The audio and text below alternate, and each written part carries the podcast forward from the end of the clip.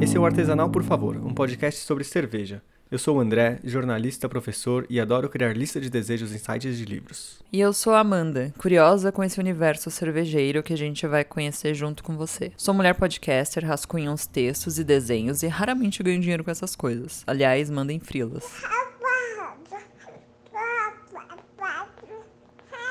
E essa que vocês acabaram de escutar é a Maia, nossa bebê de 5 meses, que de vez em quando vai dar as caras por aqui. A gente tinha planejado publicar esse episódio na semana passada, quando ele foi gravado, mas não rolou, galera, foi mal. Mas este é o ano de 2020, né? O ano em que tudo que a gente planejou deu errado. A viagem que foi cancelada pelo coronavírus, a democracia cancelada pelo presidente, por aí vai. Mas estamos aqui resistindo a esses vírus e produzindo nossos projetos de baixo orçamento na quarentena. O estilo da artesanal de hoje tem suas origens lá na Valônia, uma região da Bélgica onde se fala francês. E é daí que vem o nome, Saison, que a gente não sabia pronunciar direito até a gravação desse episódio, e vocês vão perceber que saiu tudo errado. Mas eu pedi para uma amiga que mora lá na França, a Ana Z, mandar um áudio pra gente escutar como dizer a palavra certinho. Fala aí, Ana. Saison. Bem melhor, né?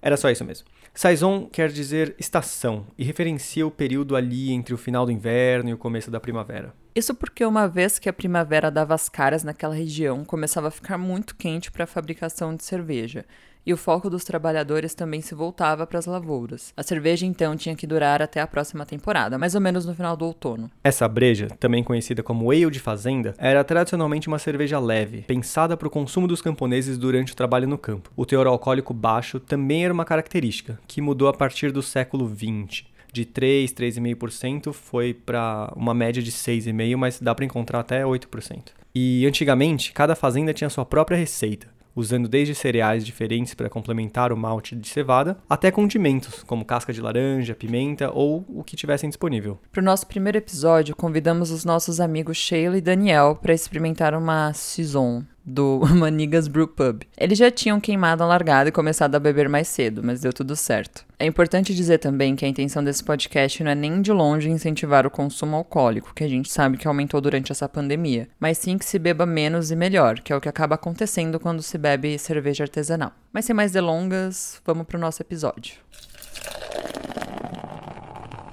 Ok, Isso. começar. É, conver- Ok. Conversa de bar, gente. amigos vocês amigos conversando no bar. Yes. Ah, então beleza. Pode abrir a cerveja? Isso que importa. Não, ainda não. Esse bar É. com regras aí. Sim, tem- tem- essa é a única parte que tem regras. A gente vai começar contando aqui a ideia do podcast, né? Eu e o André, a gente, bom, tá todo mundo em isolamento social. A gente começou a beber mais, né? Por consequência. Tem até um dado, né, que eu pesquisei aqui, da Associação Brasileira de Estudos de Álcool e Outras Drogas, que aumentou em 38% o consumo de álcool durante a pandemia. A gente tem que fazer também esse a parte aqui para falar disso. E a gente sabe que vocês são grandes colaboradores para esse índice ter aumentado. Aí a gente decidiu fazer esse podcast porque a gente acabou. é, a gente tá consumindo mais cerveja artesanal também. Eu sempre fui mais de tomar litrão em boteco. E litrão em boteco tem seu valor, mais barato, né? Mas, é, como a gente, isolado aqui, a gente começou a experimentar mais cervejas artesanais da galera que produz aqui na região mesmo, que é o caso da cerveja de hoje. A gente já vai falar dela. Mas antes de falar dela, a gente queria então que vocês, os nossos convidados, se apresentassem. Primeiro, assim, a gente tem que falar pra quem tá ouvindo a gente que o Daniel e a Sheila são nossos vizinhos. A gente mora no mesmo prédio. Aliás, eu conheci o prédio aqui antes da gente, antes de morar nele, que é muito engraçado vindo visitar vocês, vindo beber na casa de vocês, tomar cerveja na casa de vocês. O Dani e a Sheila são pessoas muito assim que chamam pra rolê na casa deles. Eu acho isso muito legal. E cozinham pra gente de vez em quando. Ótimo. É, o Daniel mas- Fala o que vocês fazem da vida, como que tá sendo o isolamento social pra vocês.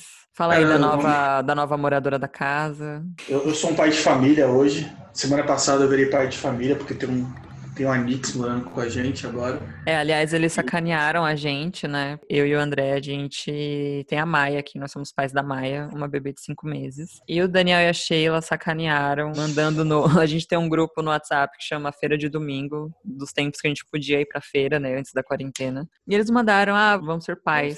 E a gente ficou super empolgado e Nossa, a gente falou, não, não é já, possível. já tava fazendo planos. Não, eu suspeitei que fosse uma zoeira, né? Eu falei pro André, não, André, é uma sacanagem, né? Mas aí é a uma gente já- zoeira. Pois é. Só que aí Aí eles falaram que, na verdade, eles são pais de pet agora. Bom, isso é, isso é tema para outro episódio, porque é uma questão polêmica, há controvérsias da história de pai de pet. mas, mas conta aí, gente. Sempre quando me vem com essa pergunta, é... eu tenho um amigo meu australiano, que eu conheci há uns três anos atrás, quatro anos atrás, e um dia, quando a gente se conheceu, ele perguntou: quem é você? E aí a gente, nesse papo de ah, quem é você, começa a se apresentar e tudo mais, uma coisa que eu percebi, e foi uma coisa que ele me chamou a atenção, eu achei muito legal, e eu sempre me policio quando alguém me pergunta quem eu sou, é que a primeira reação de quem, quando, alguém pergunta quem você é, é você responder suas credenciais, né? Responder o que é. você trabalha, qual for a faculdade que você fez, como você ganha a vida. Uhum. E ele falou, cara, é exatamente isso que para mim pouco me interessa. Então, eu, eu acho que se eu tivesse que responder hoje quem eu sou, eu sou um, quarentena, um quarentenado que gosta muito de videogame, tem apreciado novas bebidas, aprendi, aprendi a gostar de drinks, entusiasta da cozinha, que moro com a patroa linda e uma maravilhosa. É isso que eu sou. E pai? Pai de pet. pai de pet. pai da Nix. E você, Sheila? Ah, cara, eu acho que sou uma pessoa em, em descoberta, sabe? Alguém tentando se entender, é, não enlouquecer diante do que está acontecendo. Atualmente vivo neste, neste planeta, com 30 anos de idade. Moro com o Dan e com a Nix e estou tentando viver esse momento, apesar de tudo. É, a gente acompanha os seus stories aí, tá sempre lendo, colocando a leitura em dia. Tá estudando psicanálise. Sempre com um vinho ao lado também. Sim. Vocês são mais do rolê cerveja, vinho, drinks agora ou Eu acho que a gente é bem eclético aqui, sendo bem sincero assim, porque eu tenho eu, eu não, eu não ligo muito para vinho, eu não, eu não sou entusiasta de vinho. Então eu não sou um cara que sabe apreciar um vinho bem apreciado. Então eu sempre fui um entusiasta da cerveja. Eu acho que a cerveja tem características que envolvem a cerveja que me agradam mais, que eu acho que a cerveja é uma bebida mais refrescante, eu gosto do amargor, eu gosto da eu gosto do, do, do rolê da espuma, do, do, do sei lá, do, das coisas sociais que me remetem à cerveja. Eu acho que é um pouco mais informal que vinho. Talvez isso seja um, um preconceito que, que a gente vai demorar para superar ainda, mas eu ainda vejo a cerveja como uma coisa um pouco mais informal. Mas eu acho que hoje em dia, se a gente tivesse que falar, a gente tem, a gente tem experimentado mais, sido mais ousados com drinks. Uhum. Começado a fazer drink, começado a fazer gin tônicas diferentes, né? Os drinks de vermute que eu tenho feito. Aprendido algumas coisas, tenho comprado uns ingredientes aleatórios para tentar fazer drink. Uhum. A gente fez um drink de gengibre esses dias com Jägermeister, super gostoso. E a oh. cerveja artesanal eu sempre fui um bom entusiasta. Não, não, não cheguei sempre a receber esse muito. drink, mas parece muito Podemos bom. Podemos fazer. Uh... que é drink de gengibre com, com Jägermeister? Muito é. bom. É muito bom. Ficou muito bom de. Mas isso que você falou de, de cerveja ser mais informal que o vinho, eu não, eu não acho que é um preconceito seu, não. Acho que é uma característica das duas bebidas. O vinho, ele tem, de, de maneira geral, assim, ele é uma bebida mais cara, né? Ele tem. Eh, ele, ele, ele é associado, assim, a, a uma cultura mais formal do que a, do que a cerveja, sim.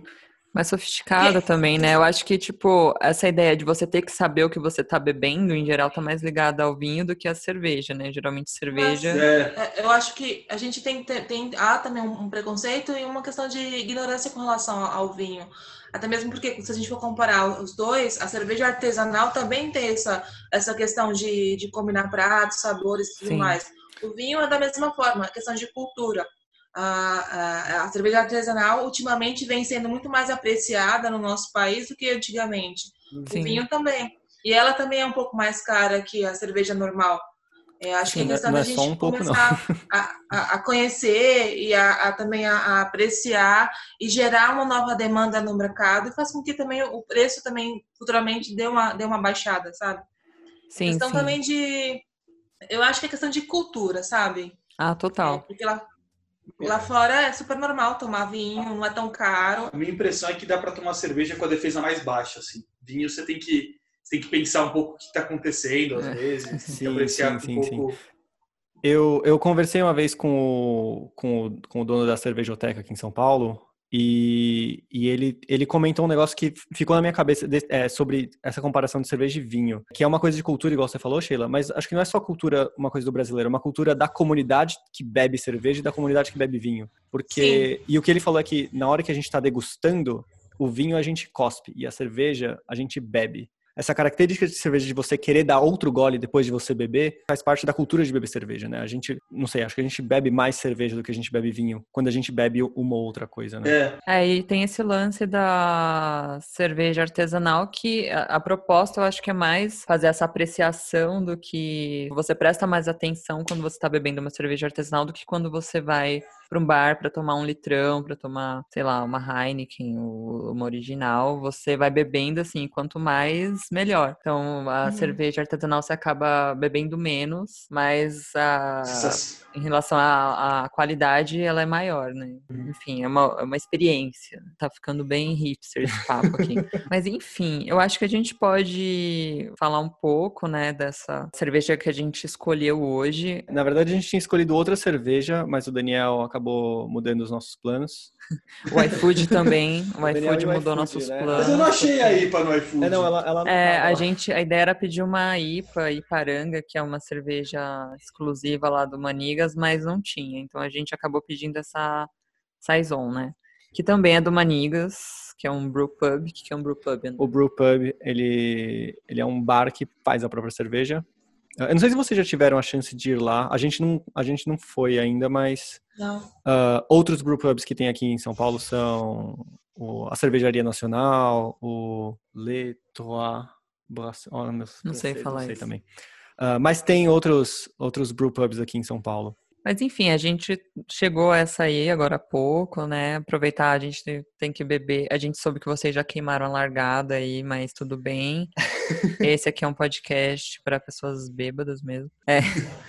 As brincadeiras à parte, vamos abrir, vamos. O, o, que eu queria propor, assim, de certo modo, é a gente fazer uma degustação amadora da cerveja, só para começar, aí depois, aí depois vocês podem beber aí. Então, antes de beber. O Daniel já abriu ali, o Daniel, Daniel já, já tá bebendo. Já. Não, ainda não, a gente tá fechado, juro, juro. juro. Uh... Tá vazio. Uh, mas fazer umas perguntas e, e, e, fazer outras durante, assim, a bebida. É, só pra gente fazer um experimento sensorial aí. E para quem tá escutando a gente também ficar curioso aí em experimentar esse, esse estilo, né? Que é a Saison.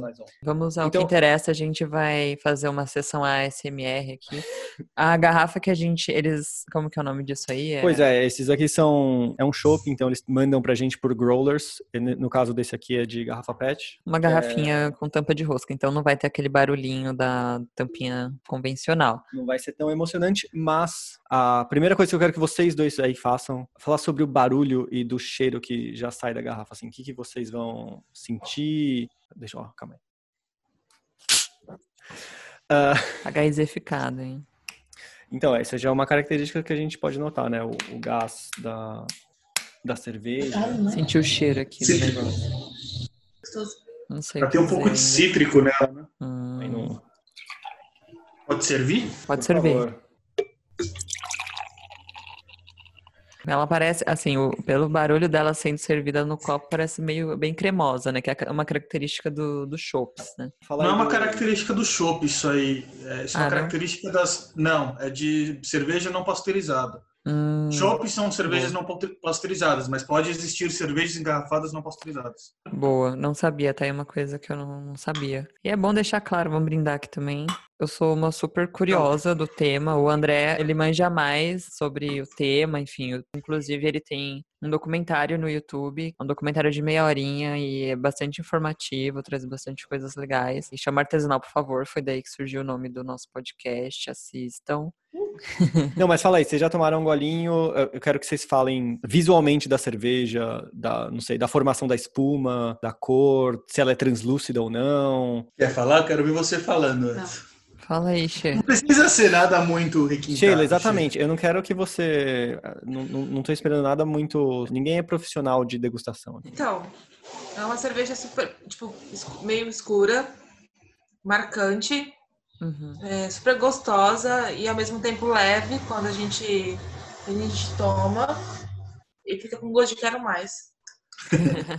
é, ela, ela é meio mais turvinha mesmo e Eu também senti esse tom mais cítrico que o Dani falou, até meio ácidozinho, assim, na boca, né? É, ela, imagino que ela, dentro, assim, chutando, eu acho que ela tem laranja Uhum. nela. Eu, eu achei que ela ia ser bastante mais espessa, ela nem é tão espessa, ela é bem Ela- É, ela ela não, não é. é. Quando na hora que serviu, eu achei que fosse É. mais, só que ela é mais. Eu achei que ela fosse mais espessa olhando ela Uhum. cair no, na- na- na- no copo também, mas ela nem é Uhum. tão espessa. Achei que ela ia ter mais gás, também ela tem pouco gás, então ela é bem levinha. Sim. Ela deve ser bom para para dias quentes, né? Tipo, Uhum. Pra dar uma refrescada. Exatamente. É, pra Original, dar uma essa também é uma. É, originalmente era para isso que, que as eram bebidas, né? Elas, eles produziam elas para serem bebidas durante os meses do verão, porque os trabalhadores estariam lá na colheita e tudo mais, então eles não iam ter tempo de produzir cerveja.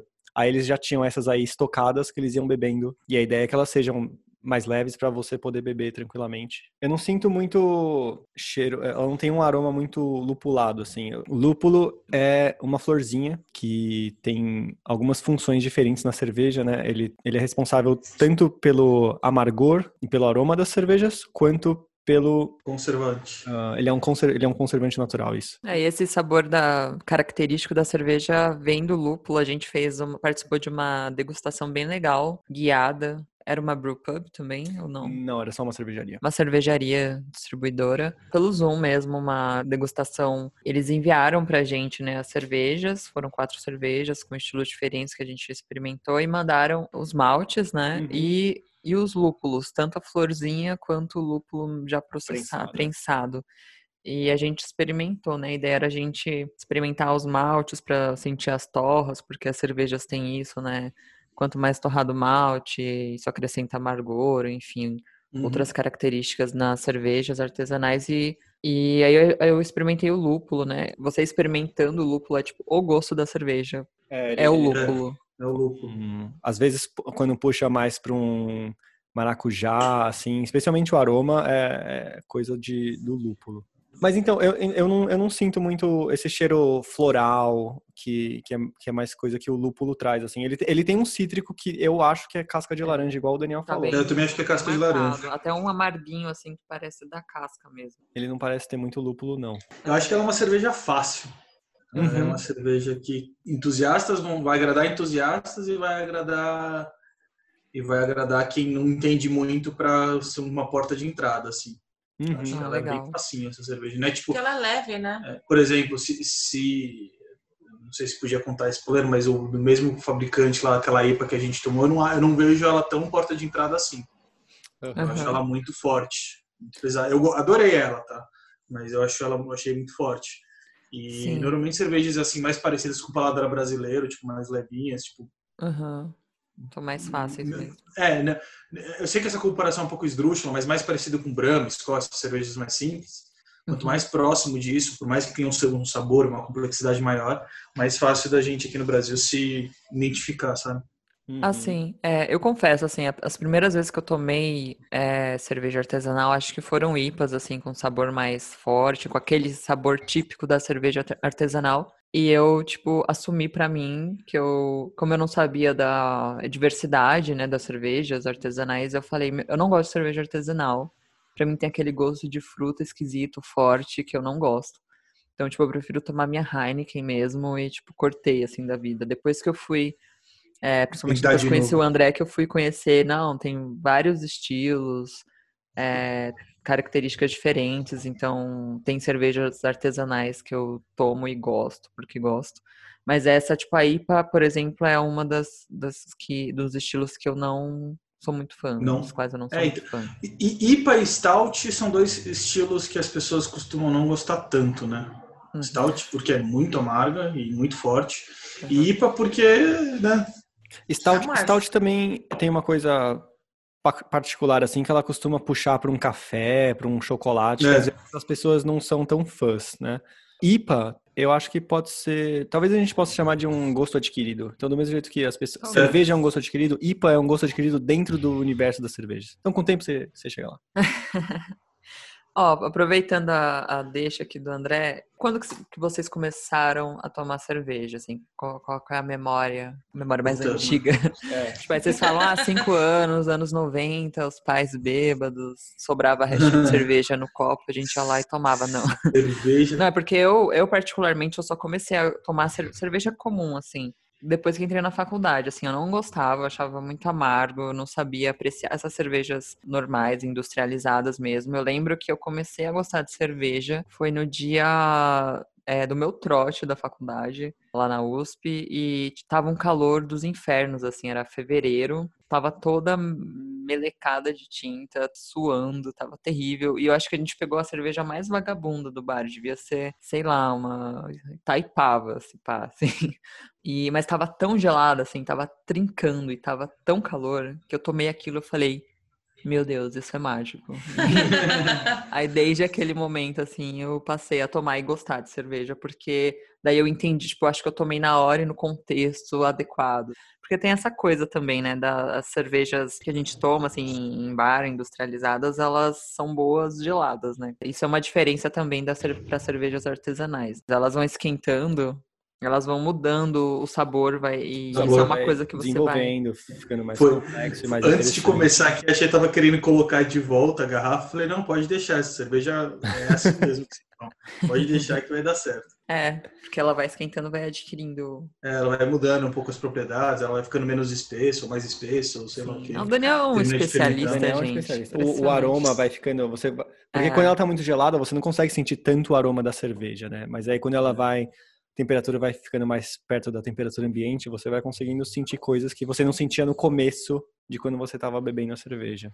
Tem algumas coisas que você tem que você só consegue sentir quando tá com mais, quando a cerveja tá com mais que 5 graus, 6 graus, né? Uhum, E isso pra gente aqui brasileiro isso é super quente. Sim. Cerveja assim, é. A gente toma Mas é, cerveja congelando. 6, 7 graus, 8 graus já é cerveja que a gente manda de volta no bar. Sim, Aham. com certeza. Sim. E só que tem algumas propriedades que você só consegue pegar quando tá, quando tá começando a ficar quente, que sua, sua língua não fica anestesiada, né? Uhum, uhum. Pode crer. Mas fala aí, conta aí pra Então, gente. Ah, respondendo a sua pergunta, Amanda, eu acho que desde os 13, 14 anos, eu acho que eu comecei a tomar cerveja, mas cerveja normal, cerveja que a gente tem aqui no Brasil, de milho. A cerveja um pouco mais é, é, qualificada, assim, é, é, artesanal, eu comecei a tomar mesmo quando a gente começou a ficar junto, eu e Daniel. E aí foi ele que realmente me mostrou, tal, me explicou Uhum. algumas características, algumas coisas legais da cerveja. E aí eu fui tentando entender um pouquinho mais esse universo. Mas até então era só milho. Entre- Famosa cerveja de pipoca. Então, e quando você quando você bebia essa cerveja, é, entre aspas aqui, essas cervejas, ah, você gostava delas? Ah, na época era coisa disso. Tava tentando, tipo, tomar alguma coisa e tal. Depois, é, 18 anos, a gente consegue beber mesmo. Mas era algo leve, era algo que, tipo, tomava por tomar. Mas não era algo que, tipo, nossa, que coisa gostosa, que não sei o que e tal. E aí, tipo, depois eu comecei a tomar Heineken e falei, nossa, que amargo, mas é bom. Gostei. Uhum, É. uhum. E aí, depois da Heineken, a gente começou a tomar outras coisas tal. Começou a diversificar, veio Colorado, né? Veio, veio É, as coisas mais, mais legais. Eu tomo desde cedo, mesmo, mesmo o chá de milho, eu tomo, sei lá, desde os 15, 14 anos, 13 anos. Não vou Boas influências aí para as próximas É. gerações. Devia estar no meio do colegial, assim. eu tomava Aham. uma ou outra. E cerveja artesanal eu fui começar a tomar na, quando eu entrei na faculdade, tipo, com uns 19 anos, 20 anos. A gente tinha até um bar que fazia, ba- era tipo um dos únicos lugares de São Paulo que tinha eh, tanta variedade, né, um cardápio tão extenso de cerveja. Era uma coisa muito nova e poucas, poucos bares tinham. E a gente começou aí nesse cara, conheceu o dono no final, desse, no final das contas, assim, depois de uns meses que a gente estava começando a entender essa mecânica das cervejas, de artesanais e tal. O dono acabou se separando do bar e, e acabou fundando um que a gente conhece até hoje, que é o Pier, que Uhum. o dono é o Jaiminho, né? Pô, eu não, eu não sabia que, o- que, o, que o Jaime ele era de outro bar antes de ir pro Pier. Era, era do Paralelo. E, e aí a gente conheceu o Jaiminho lá no Paralelo, aí o Jaiminho falava, falava, falava, E aí o Jaime tinha essa visão de que o, o brasileiro estava começando a, a migrar para esse conceito de, de cerveja artesanal e cerveja diferente, né, fora dessas cervejas de milho, e o cara do paralelo, né, o outro sócio paralelo na época falava, não, tipo, Erdinger já é o suficiente, não precisa de cerveja artesanal aqui, vamos vender Brahma. Eles uhum. acabaram se desalinhando, o Jaiminho foi para o canto dele, abriu um novo bar, e nesse bar eu fui apresentado para a maioria dos rótulos, diferenças, sei lá, variedades que existem, tipos de cerveja e tudo mais. Acabei fazendo curso lá, aprendi algumas coisas. Mas assim, sempre como um entusiasta, nunca uhum. como um. O Jaime, grande figura. Ele, é, acho que ele, ele, provavelmente tem o curso de produção de cerveja caseira mais antigo de São Paulo, eu imagino, uhum. assim. Uh, eu acho que é. E acho que até hoje ele ainda deve fazer esse curso, porque é bem, é bem bacana. Faz, é bem, faz, existe. É bem informativo, é, é, é, muito, é muito interessante. Acho que vale muito a pena, assim, se você quer, quer conhecer um pouco mais desse uh, universo de cerveja artesanal, é, é, bem bacana fazer o curso, porque ele, ele fala, assim, ele conta muita coisa. Não é, só, não é só no sentido de você aprender a fazer a cerveja, né? É de você aprender sobre a cerveja também. Queria revelar aqui que fui bicho do Daniel na faculdade, mas ele nunca me levou no pier. Só me levava para tomar Skol Sub-Zero no, no... Catanga. No, no Catanga. Isso é verdade. Skol Sub-Zero. Bicho, bicho se trata assim. Skol Sub-Zero. Pois é, essa tentativa frustrada do André fazer engenharia, mas. Pois é. E agora tá aí. O que você faz hoje mesmo? Da aula de inglês. Da aula de inglês e bebo cerveja Artesanal. nas horas vagas. Maia, não siga os caminhos do seu pai. Pois é, a Nix tá aí acordada faz tempo. Aliás, a Nix dormiu? Dormiu. Tá dormindo aqui. Dormiu e a Maia acordou. A Maia acabou hum... de acordar, elas não estão sincronizadas. Pois é. Se eu começar a cutucar aqui, ela, ela vai pipocar. A Nix não vai deixar a gente falar mais, então deixa não, ela deixa, dormir. Deixa ela dormir. Ouviu, né, Maia? Dorme também. Mas é, a gente começou falando, né, da questão do isolamento social. A gente está vivendo toda essa loucura aí no Brasil. Agora evitando um pouco ver notícias para manter a sanidade mental, porque tá difícil. Mas vocês é, acham, vocês perceberam que vocês aumentaram o consumo de álcool durante a pandemia ou vocês só estão bebendo mais em casa? Eu acho que a gente aumentou, sim, o consumo. Aumentou. A gente, a gente, sei lá, eu, eu acho que Aí é uma coisa que eu comecei a ficar pensando, mas eu acho que porque, porque principalmente a gente não faz outras coisas, a gente acaba ficando um pouco ansioso em casa. Uhum. A gente uhum. não tem outras atividades, não tem academia, não tem. Você não sai para ir trabalhar, não pega é. trânsito, não, você, não, você não tem outras coisas a não ser ficar em casa. E uma das coisas mais variantes de ficar em casa é sentar, tomar uma cerveja, dar uma relaxada, né? Sim. né? É, sair um pouco da tentar sair um pouco do, do, do seu escritório e voltar para sua casa eu acho que isso acabou acabou fazendo com que a gente bebesse mais. A gente tem tomado bastante mais cerveja normal é, não não artesanal. Acabamos tomando artesanal também mas acho que na artesanal a gente não aumentou muito o consumo ficou mais ou menos elas por elas. O que a gente aumentou e criou um hábito criou um novo costume é tomar drink ah, a gente também aumentou o consumo de tomar vinho também. É, tomar vinho. Verdade seja dita. Eu tenho que falar que eu, eu tô amamentando agora, isso.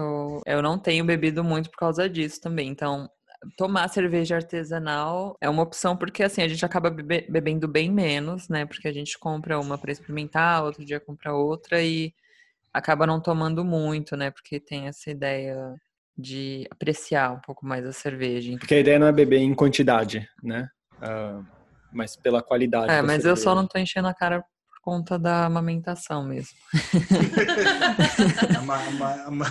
aí a, gente faz eu ficar. É, aí a gente finge que é porque a gente é responsável, adulto, mas não é verdade. É... Mas é assim, as pessoas aumentaram, né, o consumo de bebida alcoólica em casa, né? Ah, Para quem tem o privilégio de estar em casa, né? Porque nem todo mundo está conseguindo trabalhar de casa, o que é uma questão, mas enfim, a gente coincidentemente está com, começando aqui, vocês são nossos vizinhos, então, estamos começando o nosso podcast, primeiro episódio, falando com um casal também, e tá chegando o dia dos namorados, Casal que bebe junto permanece unido? Uma Certeza. É, funcionou até agora. Funcionou até agora. Mesmo antes é, é, da, da quarentena, vocês costumavam sair para rolê, sempre para beber junto? Existem os dois cenários. A gente saia sozinho, mas também saia bastante junto, né? É, então, às vezes ele saía com a turma dele, eu com a minha turma, combinava de do pessoal se encontrar aqui em casa. Mas o, gosto em comum não é uma apologia, gente, pelo amor de Deus. De, de beber. Então, assim, seria muito estranho se um dos dois a, abominassem a ideia ou fosse contra, sabe? Então ia Sim. ter uma coisa muito, muito. ia ser muito difícil. Os dois gostam muito de cerveja, de drink, de vinho e tal. Então a gente une essas características e aí se aturam. Se aturam. Mas a gente, acho que é muito cultural também. A gente tem muito essa coisa de, tipo, sair pra rolê, sair pro bar. Pra mim também, né? Era, só que a gente começou a criar uma cultura de, de trazer o pessoal pra casa, É. pra gente poder, tipo, tomar uma cerveja um pouco melhor, tomar um- comer alguma Sim. coisa mais gostosa e tal. É, é, eu acho isso um pouco mais acolhedor, sabe? E, e isso é, aproxima um pouco mais as pessoas, a tua convivência, a, a, a sua amizade e tudo mais. Eu acho isso bem bacana. Então, toda oportunidade que a gente Ah, tinha, a gente fazia isso porque era Aham. era bem, era bem bacana. E é o que tá mais sentindo falta. A gente sempre gostou muito de receber pessoas, né? Aham. A Maia acordou aqui, ó. Quer dizer, ela já acordou Mas- faz tempo, mas aí como ninguém pegou ela, ela tá reclamando. Ah, mas... tá Começando a se mexer aqui. Então, a gente já tá conversando há um tempo. Vocês notaram. al- Calma, que teu microfone tá longe. Desculpa. Ahn, a gente abriu a cerveja há algum tempo. Vocês notaram alguma evolução, assim, no aroma, no sabor? Assim, Eu percebi que o, o- gosto mais ácido que eu tava sentindo, como tá menos gelada, eu tô sentindo que deu uma amenizada, assim, tá mais suave. E tá mais marcante também. Tá um Ah, pouquinho mais amarga e menos É. ácida. É, isso, é- isso é, tipo, quanto mais quente, mais amargo vai ficando. É, É normal. eu percebi que tá bem, tá mais amarguinha. Com menos gás, ela perde gás rápido até. Uhum. Aham, sim. Mas isso, isso, isso, me- mesmo perdendo gás, ela não fica uma cerveja ruim de se beber. Não, Essa aqui, particularmente, né? eu acho que gás é uma característica, assim, principalmente de cerveja refrescante. Quanto mais gás, ah, menos, eu acho que menos conexão tem com calor, assim. Eu, não- Uhum. eu não acho que gás e calor tem uma conexão muito boa. Calor, tipo, de temperatura ambiente, assim. Sim. Então, cerveja sem gás é só uma característica, acho que não é ruim. Sim, sim. Claro que quan- quando você diz isso, você tá querendo dizer de cervejas, parafraseando você, né? Você não tá falando de chá de milho, né? Você tá falando de Não, cerveja. não, é cerveja. De cerveja. Sim. Fazendo um parênteses, assim, quando a gente fala de, entre aspas, assim, cerveja normal, é, acho que o importante na hora que a gente tá bebendo é procurar alguma coisa que é puro malte. Porque quando não é puro malte, quando é o que o Daniel chamou de chá de milho, você tá bebendo, você tá bebendo cerveja, você tá bebendo alguma coisa que tem que é que foi pensado para ser uma cerveja. Você não tá bebendo uma coisa que foi alterada para baratear o custo, só vender muita quantidade assim. É, por exemplo, Skol é uma cerveja que eu não tomava nunca, jamais, assim, mesmo quando eu comecei a tomar cerveja, porque eu sempre achei ela muito aguada. Mas a Skol Puro Malte é uma cerveja que a gente consegue tomar hoje, assim. Eu não lembro onde que eu li esse negócio de, do milho, né? Do chá de milho que a gente brinca. Eu tava lendo em algum lugar é, que a galera, as cervejarias brasileiras, dessas grandes marcas, né? Do Brahma, essas coisas, Uhum.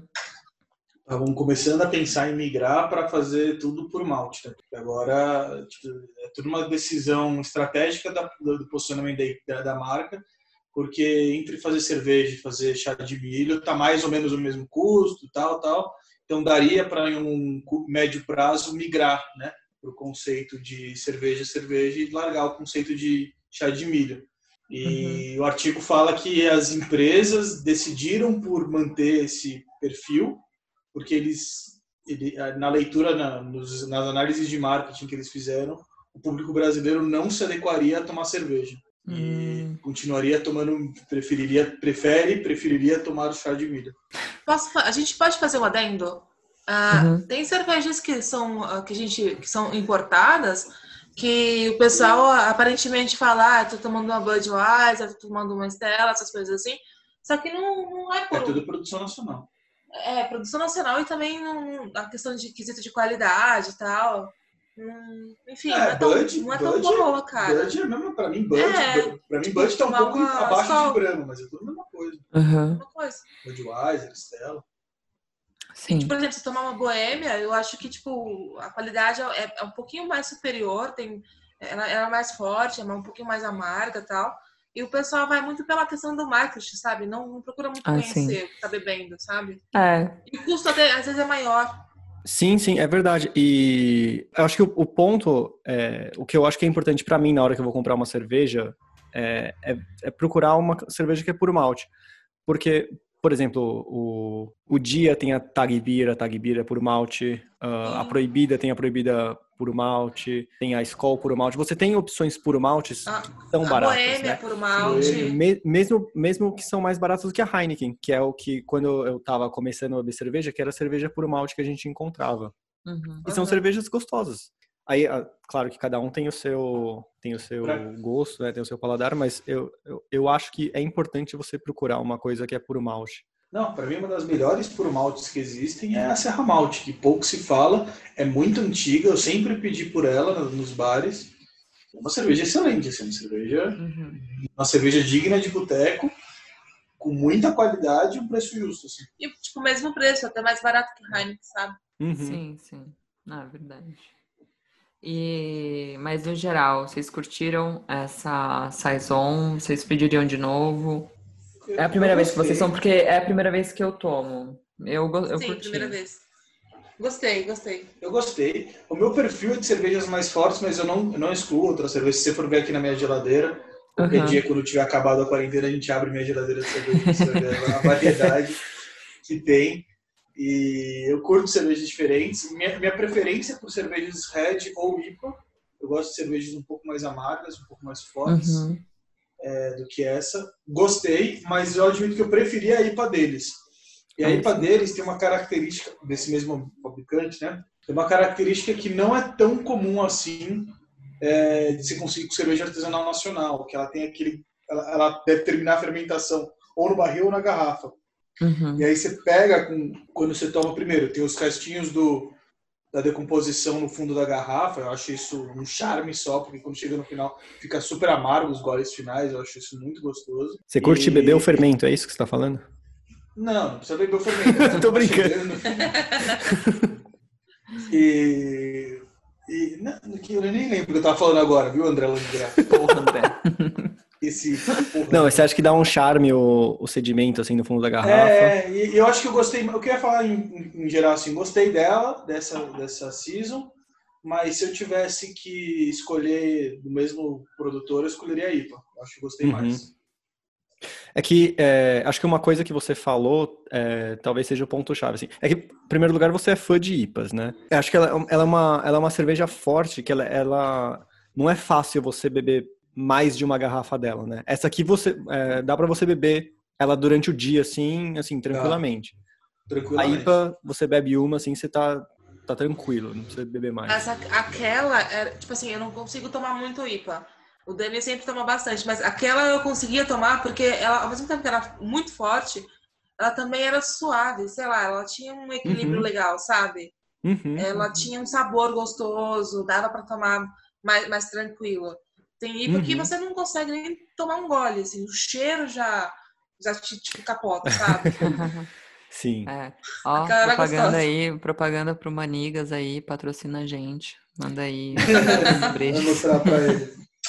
Mas então, então, falando em, já que vocês estão falando de cervejas boas, ah, a gente queria saber qual foi a última grande cerveja que vocês beberam, assim, qual foi a, a última Mais marcante. mais marcante?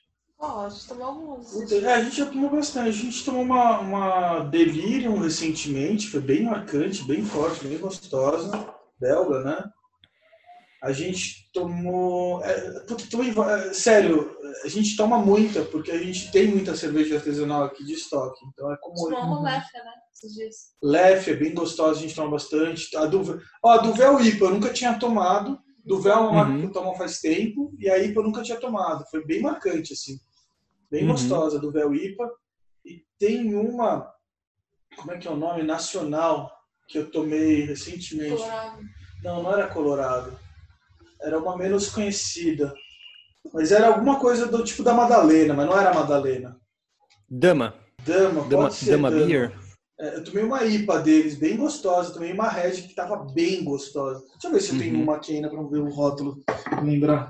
Acabando a quarentena, a gente pode marcar de beber juntos, tá, gente? Ah, por favor. Com certeza, Sheila. Você não achou aí o rótulo, Daniel? Não, não tem, eu não lembro. Acho que- Então eu vamos acho que era finalizar. De- Vamos finalizar você passando uma receita de drink aí. Qual o drink que você Ah, aquele. Não, vai- o, aquele drink de- do seu aniversário. Faça a receita Não do deixa do- ele falar, Oh, passar o que ele quiser. Qual é aquele, é aquele rosinha que eu te passei? É, é. Era tipo um vermute tônica. Era vermute rossato. Esse aqui, ó. Daniel foi embora, gente. ah, Ah, tá. fala. rossato aqui, ó. Tá vendo? Quem tá Coloca- ouvindo aqui não tá vendo, mas É, a gente tá é um- vendo. A gente atesta que ele tá falando uma- a verdade. É uma mídia. É, é duas doses de vermute rossato, um copo, um- uma, uma lata de tônica, gelo, rodelas de laranja e, uma- e um bastão de canela. Dá uma raspadinha na canela antes de, começar, antes de colocar lá pra dentro. Pra ela ficar com um polvilhado um pouco em cima do drink. Fica muito bom. Foi o que eu dei pra vocês. né? Fica bom e muito bonito lá. também. Fica lindo, não? Fica uma apresentação assim muito bonita. Mas acho que é isso, gente. Então, obrigada mesmo por vocês terem aceitado participar. Tomara que Valeu, gente. Mas a gente fica muito feliz, estamos com saudades que essa quarentena, Sim. essa situação Vocês toda, precisam esse conhecer. caos político passe logo, pra gente conhecer a Nix, pegar lá no colo, pra vocês pegarem a Maia que já tá quase com Maia no 10 colo. quilos já. Nossa. É, porque haja abraço aqui pra segurar essa menina. Mas é isso. Obrigada e a gente Obrigado, gente. bebendo. Saúde, gente. Saúde. Cheers. Vamos beber. Cheers.